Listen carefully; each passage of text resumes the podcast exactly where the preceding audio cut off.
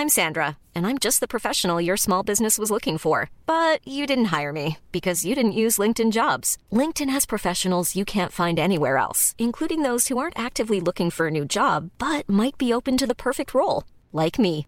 In a given month, over 70% of LinkedIn users don't visit other leading job sites. So if you're not looking on LinkedIn, you'll miss out on great candidates like Sandra. Start hiring professionals like a professional. Post your free job on linkedin.com/people today.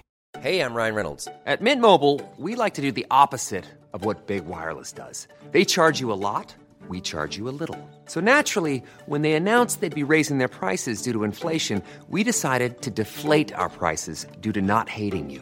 That's right. We're cutting the price of Mint Unlimited from $30 a month to just $15 a month. Give it a try at mintmobile.com slash switch. $45 upfront for three months plus taxes and fees. Promo rate for new customers for limited time. Unlimited more than 40 gigabytes per month. Slows. Full terms at mintmobile.com.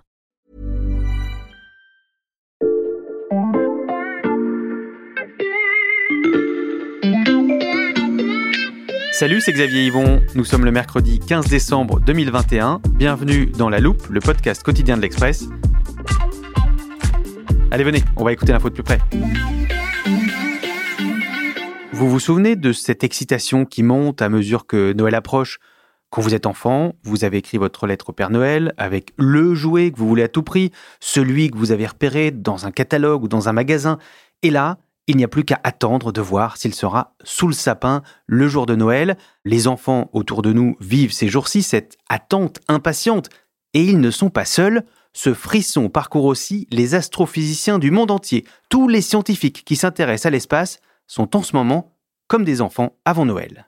J'ai vraiment été très content. J'ai crié wouh dans, mon, dans ma chambre. Euh, C'était vraiment exceptionnel. Même moi qui suis dans le milieu, je- j'ai les yeux écarquillés quand, quand je vois ça. Je je me dis c'est c'est extraordinaire quoi. We are super excited about the launch of the James Webb Space Je Telescope. suis honoré d'avoir euh, l'opportunité d'utiliser ce immense télescope. Ce nouveau jouet qui transforme les scientifiques en gamins émerveillés, c'est le télescope James Webb, le plus grand, le plus puissant jamais lancé dans l'espace. Il doit décoller, euh, tiens, juste avant Noël, le 22 décembre. C'est la mission la plus importante de la NASA depuis Apollo et les expéditions sur la Lune. Et pour cause, ce nouveau télescope pourrait permettre de trouver une nouvelle planète pour l'humanité. Eux sont très impatients de partager tout ce qu'ils savent sur ce télescope. Bruno Cotte et Victor Garcia, astro-journalistes au service sciences de l'Express. Salut à tous les deux. Salut. Salut à toi. Alors première question cruciale, est-ce que ce super télescope permettra enfin d'observer le traîneau du Père Noël? Alors non, probablement pas parce qu'il regardera surtout l'espace mais de l'autre côté de la Terre et il pointera pas vers la Terre. Donc c'est raté. Si ce télescope provoque autant d'excitation, c'est qu'en fait ça fait 15 ans déjà qu'il aurait dû être lancé dans l'espace. 15 ans qu'il aurait dû être lancé et le programme est un des plus longs euh, de l'histoire des sciences puisqu'il dure depuis 30 ans. C'est aussi un des programmes les plus coûteux, autour de 10 milliards de dollars, 9,7 très exactement. Et puis c'est le plus grand observatoire spatial placé en orbite qui fera 12 mètres quand même de hauteur. Euh, c'est un monstre, hein. c'est un monstre qui va permettre de faire euh, beaucoup, beaucoup de choses. Regarder à la fois dans le très lointain, c'est-à-dire le Big Bang, ou en tout cas mieux connaître les origines de notre univers, et puis dans le plus proche aussi, euh, il va travailler notamment dans la nébuleuse d'Orion, qui est une espèce de pouponnière d'étoiles et qui pourra nous en apprendre aussi beaucoup sur la naissance des étoiles. La dernière chose qu'il faut voir sur ce point-là, c'est que c'est un programme euh, qui dure quand même depuis très longtemps, mais qui a une vraie continuité depuis, allez, depuis un bon demi-siècle dans le travail des astrophysiciens, puisqu'il prend la succession d'Hubble, qui nous avait déjà beaucoup, beaucoup, si je puis dire, régalé en termes de, de connaissances euh, sur le fin fond de l'univers. Donc si je te suis Bruno, ce super télescope, c'est un peu comme un jouet électronique avec plein de fonctions, on va les détailler. Mais d'abord, il ressemble à quoi ce James Webb télescope Ben, on te l'a apporté là.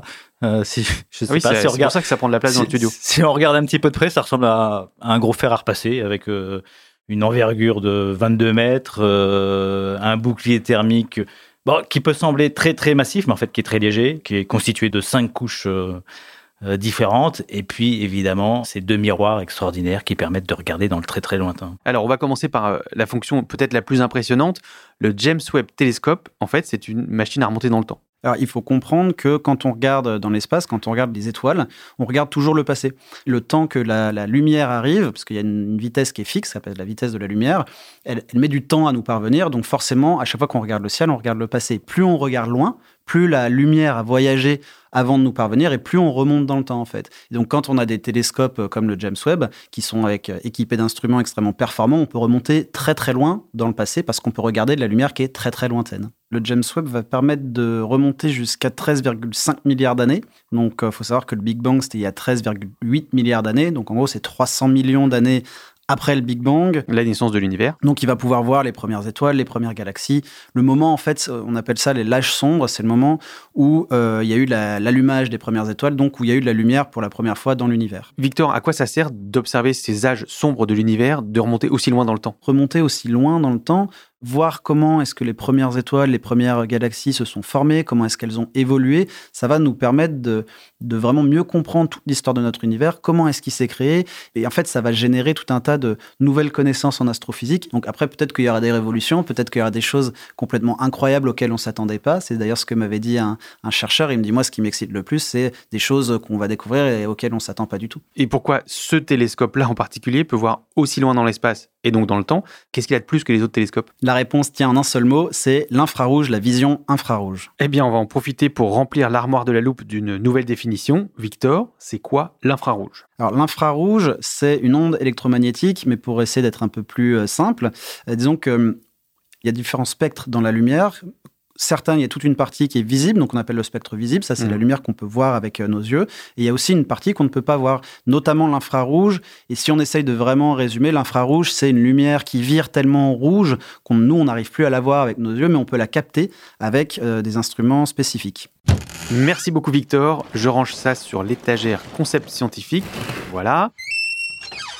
C'est donc parce qu'il peut observer l'infrarouge que le James Webb peut voir aussi loin dans le passé de l'univers. En fait, plus la lumière voyage, donc plus elle vieillit, en fait, et plus elle rougit. Mhm. Donc en fait, plus la lumière vient de loin, et plus elle va virer vers le rouge jusqu'à arriver dans l'infrarouge. Et donc du coup, si on veut regarder, si on veut remonter très très loin à l'origine de l'univers, et notamment remonter jusqu'à 13,5 milliards d'années comme va le faire le James Webb, il faut être équipé d'instruments qui vont pouvoir voir cette euh, lumière infrarouge en fait. Euh, le- problème de l'infrarouge, bien évidemment, c'est qu'il faut des conditions très particulières.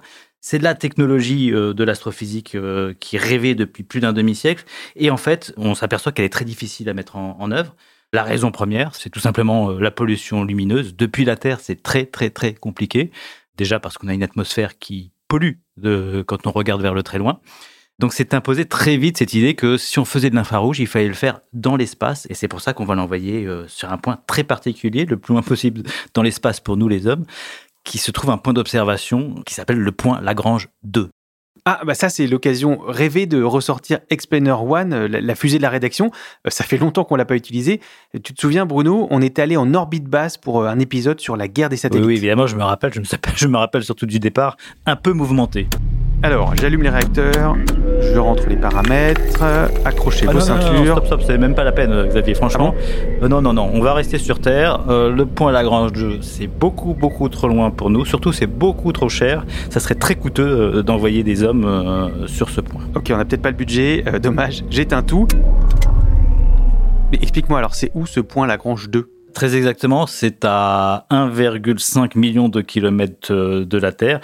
Pour faire simple, c'est quatre fois plus loin que la Lune. Mais pourquoi on envoie le James Webb Télescope jusque là-bas? Alors, il faut savoir qu'il y a cinq points de Lagrange. En gros, c'est des points où on peut envoyer des petits objets comme des satellites qui vont rester en orbite stable. Le point Lagrange 2, en fait, il faut imaginer le Soleil, la Terre, la Lune dans un alignement parfait et le Lagrange 2, donc ce point-là, qui est encore un peu plus loin. Et donc, à cet endroit-là, le télescope va pouvoir bénéficier des conditions maximales pour pouvoir explorer euh, l'espace lointain. Pourquoi? Parce qu'il sera loin du Soleil et donc il va aussi être partiellement caché par la Terre et la Lune, par l'ombre. De temps en temps, il sera au Soleil pour pouvoir recharger ses panneaux euh, solaires et pour avoir de l'énergie, mais de temps en temps, il sera à l'ombre. Ça, c'est important parce que ça va permettre au télescope de pas trop chauffer. Et en plus de ça, les scientifiques ont aussi construit un bouclier thermique qui est en cinq couches et qui a aussi cette fonction de faire refroidir les instruments jusqu'à moins 233 degrés Celsius. Mais pourquoi il faut que le télescope ne chauffe pas trop? Alors justement, ça c'est tout l'intérêt à la fois du bouclier thermique mais aussi un peu du point Lagrange 2. C'est qu'en fait la chaleur émet euh, des rayonnements infrarouges. C'est un peu comme dans les films d'espionnage, euh, on voit euh, quand il y a des espions qui mettent des lunettes, ils peuvent voir dans la nuit tout ce qui émet de la chaleur, dont les- Hmm. le corps humain par exemple, etc. Bon là dans l'espace c'est un peu différent, mais finalement c'est la même idée. Il y a le soleil, les rayons du soleil qui vont chauffer le télescope, et si le télescope chauffe, il va émettre du rayonnement infrarouge. Or, comme lui, il doit observer l'espace lointain dans ce spectre-là, si jamais lui-même émet ce rayonnement-là, il va s'auto-polluer, en fait. C'est un petit peu comme, euh, si on peut reprendre une analogie, mais si vous voulez regarder le ciel la nuit et que vous vous mettez sous un lampadaire, vous allez rien voir. Bon, bah, le James Webb, sans être au point Lagrange 2 et sans avoir son bouclier thermique, ce serait un peu pareil. If you want to see dim stars, you don't stay in the city, you go out to the country, right? You get away from the lights. Oui, effectivement, ce point de Lagrange a posé un certain nombre de problèmes parce qu'il est très éloigné, mais c'était un choix au tout début du programme, euh, il y a plus de 30 ans, où on s'est dit que si on le plaçait là-bas, eh ben, on pourrait pas aller le réparer parce qu'il serait beaucoup, beaucoup trop loin. Contrairement à son prédécesseur, le télescope spatial Hubble, qui se trouvait à 600 km d'altitude et qui, lui, a été réparé une fois, une seule fois d'ailleurs, par, euh, bah, des astronautes, dont un Français, Jean-François Clairvoy, et qui se trouve donc à 600 km. Et là, un million et demi, c'est beaucoup trop loin. Donc, dès le début, les scientifiques et les ingénieurs étaient confrontés à ça. Comment est-ce qu'on envoie quelque chose si loin qu'on ne pourra pas les réparer? Ça a demandé de concevoir une machine extrêmement complexe et assez folle finalement. Et c'est pour ça que ça a mis autant de temps.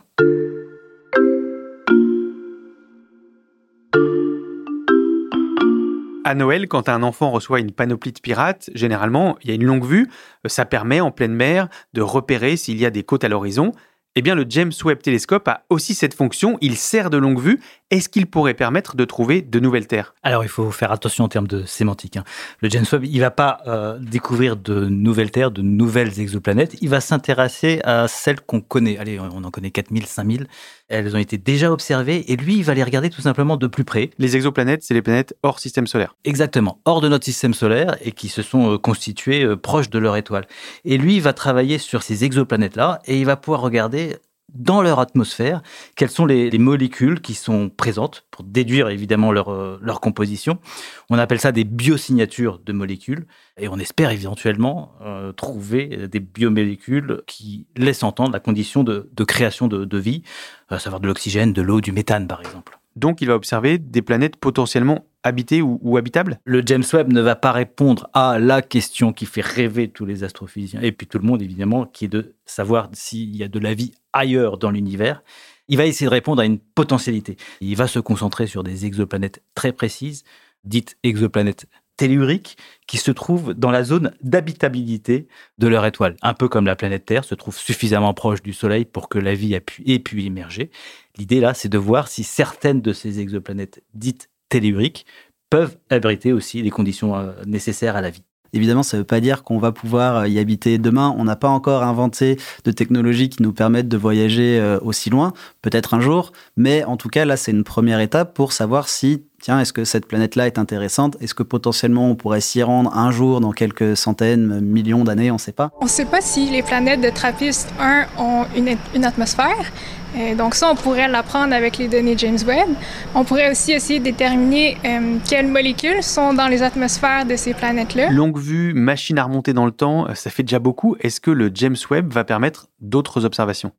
Il va essayer de voir la relation qu'il y a entre les galaxies et les trous noirs supermassifs qu'elles abritent en leur, en leur, centre. En fait, quasiment toutes les galaxies euh, de l'univers ont un trou noir supermassif dans leur centre, et il y a des relations entre ce trou noir supermassif et la galaxie qui ne sont pas encore très bien comprises. Et puis il y a aussi un, autre point qui va être euh, regardé, c'est notamment la nébuleuse d'Orion, comme on disait tout à l'heure. Donc ils vont regarder cette espèce d'immense nuage de gaz. Pour bien comprendre, la création des étoiles, c'est des immenses nuages de gaz qui s'effondrent sur eux-mêmes et en s'effondrant, ils vont pouvoir créer des étoiles. Et avec les poussières autour parfois des planètes, ce qui s'est passé pour notre système solaire. La nébuleuse d'Orion, les scientifiques estiment que c'est une pouponnière d'étoiles qui est assez représentative de ce qui a pu se passer chez nous, dans notre système solaire. Donc en regardant en fait cet endroit où il y a des étoiles qui, sont en train de se créer euh, aujourd'hui, aujourd'hui entre guillemets, on va pouvoir mieux comprendre ce qui s'est passé chez nous en fait par comparaison. Donc en regardant mieux la nébuleuse d'Orion, on va mieux comprendre l'histoire de notre système solaire à nous. Avec tout ça, on comprend mieux pourquoi ce super télescope fait fantasmer tous les astrophysiciens, ses possibilités sont immenses, mais il y a un élément que j'ai sciemment omis de vous préciser jusque-là, son lancement relève du miracle.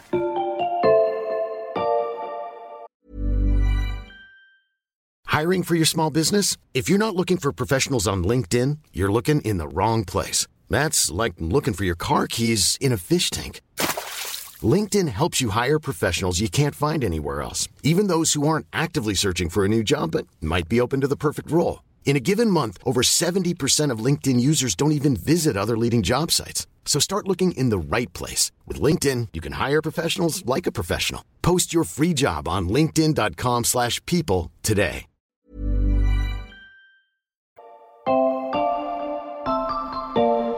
Victor, quand tu m'as décrit le processus de déploiement du James Webb Telescope, j'ai imaginé des scénaristes réunis dans un, studio à Hollywood en train de plancher sur un prochain film d'aventure spatiale. Et je me suis dit que s'il y en a un qui propose ce que tu m'as raconté, on lui répondrait que c'est pas du tout crédible. Est-ce que tu peux nous dire combien il y a de raisons que cette mission inédite échoue? Alors, il y a, selon les ingénieurs de la NASA, 344 points uniques de défaillance. Ça, c'est un terme un peu technique, mais ça veut dire qu'en gros, il va y avoir 344 étapes qui vont devoir se passer parfaitement, donc se dérouler les unes après les autres, sans qu'aucune n'échoue, si on veut que le télescope fonctionne parfaitement. Ok, alors on va peut-être pas passer les 344 points de défaillance en revue, mais pourquoi est-ce qu'il y en a autant? Euh, tu as déjà fait des origamis, Xavier? Oui, un peu, pas très bien. Alors pour ceux qui savent pas, l'origami, c'est l'art japonais de pliage de papier, mais je vois pas du tout le rapport. Alors en fait, le James Webb, comme euh, expliquait Bruno tout à l'heure, c'est un télescope qui est énorme, qui est très grand, qui a une grande envergure, etc. Et en fait, pour qu'il tienne à l'intérieur de la coiffe de la fusée Ariane qui va le propulser dans l'espace, il fallait le plier. Et Hmm. en fait, c'est tellement compliqué, parce que c'est un outil technologique tellement sensible, qu'il a vraiment fallu le plier façon origami, c'est-à-dire euh, partie par partie. Donc forcément, quand on va euh, l'envoyer dans l'espace, il va falloir le déplier. Et en fait, c'est toute cette procédure-là qui va être extrêmement compliquée, d'où les 344 étapes. Alors par exemple, au début, euh, c'est environ une demi-heure après le lancement, le télescope va se détacher et là, il va falloir qu'il déplie ses panneaux solaires pour avoir de l'énergie. Ensuite, une heure et demie plus tard, il va devoir sortir son antenne pour pouvoir communiquer avec la Terre. Après plusieurs jours de voyage, il va commencer là, à, à dérouler son bouclier thermique qui est en cinq couches. Donc, il va dérouler ces cinq couches et il va les séparer pour qu'il y ait un peu d'espace entre elles. Et enfin, à la toute fin, il va euh, sortir ses deux miroirs. Donc, le, le miroir principal euh, qui va absorber la lumière, mais aussi le miroir secondaire qui est positionné juste au-dessus de lui. Il est tenu par trois branches. Donc, pareil, il faut que les branches se déplient. La lumière va arriver sur le, miroir euh, principal qui va renvoyer vers le miroir secondaire qui doit être parfaitement aligné avec lui juste au-dessus pour renvoyer au centre du premier miroir une nouvelle fois et ensuite vers tous les instruments, etc. Et en fait, toutes ces étapes-là, ça va prendre environ 29 jours parce que les ingénieurs veulent vraiment aller très lentement en fait pour s'assurer qu'il n'y ait pas de problème. Donc ils vont prendre tout leur temps. Mais pendant un mois, l'origami géant qui était bien plié dans sa coiffe, il va devoir se déplier peu à peu, un peu comme une fleur ou un tournesol. ou Voilà. Très belle image, Victor. Bruno, si la NASA se lance dans ce défi qui a l'air totalement improbable, euh, c'est qu'elle a quand même bien calculé ses risques. Oui, enfin, euh, dans l'espace, ou en tout cas dans les missions spatiales, a, y a- le risque zéro n'existe pas. On est à quelques jours du lancement et ce que je peux te dire, c'est que toutes les personnes qu'on a contactées sont évidemment euh, inquiètes. Il y a d'immenses précautions, comme jamais, qui ont été prises autour de ce télescope, ce qui explique aussi, hein, évidemment, le retard qu'il a pris, le retard de programmation qu'il a pris. Mais à chaque nouvelle découverte, à chaque problème, il a fallu pallier et on a réussi à le faire. Ce qui est marrant, c'est que quand tu discutes avec certains ingénieurs, ils te disent que des programmes, ils sont pas intervenus sur les, allez, j'allais dire les instruments ou les pièces critiques de, la machine, mais souvent sur des petites choses. Euh, c'est ce que disait Victor tout à l'heure. J'allais dire sur de la boulonnerie, sur euh, voilà, pour déplier euh, ces 18 pétales euh, de ce télescope. Bah, le mécanisme de déploiement, le mécanisme mécanique, eh ben, il a été failli plusieurs fois et il a donc failli le changer. La base d'intégration lancement au centre spatial d'Ariane Espace à Kourou. Ce matin, les ingénieurs greffent le moteur principal du lanceur, une étape décisive pour l'ESA et la NASA avant d'installer le futur télescope spatial tout en haut de la fusée. Depuis qu'il est arrivé euh, en, Guyane, donc à, Kourou, le James Webb a été placé sous cloche avec des mesures de sécurité vraiment exceptionnelles. L'idée la plus importante, c'est qu'il faut surtout pas salir ce télescope. Donc ça veut dire que on l'a mis sous cloche, on l'a mis dans une ce qu'on appelle une salle blanche, et puis on l'a même mis dans une tente très spécifique avant de réfléchir à l'idée de d'aller le mettre en haut de la fusée. Et ça n'a pas été facile parce que même ça, cette opération, allez, j'allais dire de routine, euh, bah il y a eu quelques petites euh, complications. Voilà, Euh, on a on a décalé le lancement de quatre jours parce que un jour sur une chose, au moment où on a bougé ce télescope, bah, il y a une sangle qui a sauté, ça a fait vibrer l'ensemble du télescope, et il a fallu quatre jours à la NASA pour vérifier tout le télescope avant de dire bon, on peut le lancer, il n'a pas été endommagé du tout. Et à quel moment on saura que la mission est réussie et que le télescope est installé et prêt à fonctionner? Le déploiement va prendre environ euh, un mois, 29 jours, mais ensuite il faudra encore attendre 5 mois, le temps que la NASA fasse toute une batterie de tests pour vérifier que tous les instruments fonctionnent bien. En gros, jusqu'à fin juin, euh, fin juin, début juillet. Donc c'est à ce moment-là en fait que le télescope va pouvoir vraiment euh, commencer ses observations, commencer sa mission.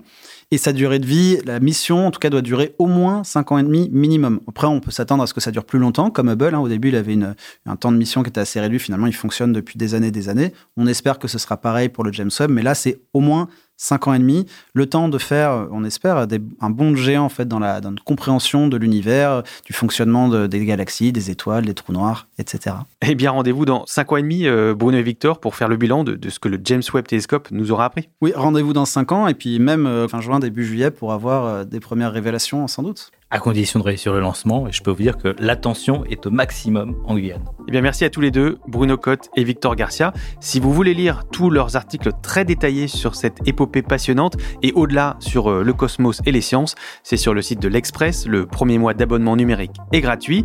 Alors, promis, la prochaine fois qu'on parle d'espace, on utilisera la fusée de la loupe. Pour être sûr de ne pas rater cet épisode et puis tous les autres, pensez à vous abonner sur la plateforme d'écoute de votre choix, par exemple Apple Podcast, Spotify ou Et puisqu'on a parlé d'étoiles, n'hésitez pas à nous en mettre plein si vous avez aimé ce que vous avez écouté. Cet épisode a été fabriqué avec Louis Coutel, Margot Lanuzel, Mathias Pengili et Lison Verrier. Retrouvez-nous demain pour passer un nouveau sujet à la loupe.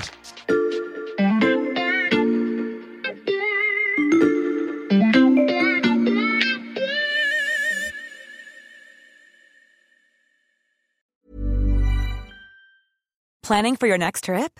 Elevate your travel style with Quince. Quince has all the jet setting essentials you'll want for your next getaway, like European linen, premium luggage options, buttery soft Italian leather bags, and so much more. And is all priced at 50 to 80% less than similar brands. Plus, Quince only works with factories that use safe and ethical manufacturing practices. Pack your bags with high-quality essentials you'll be wearing for vacations to come with Quince. Go to quince.com/pack for free shipping and 365-day returns.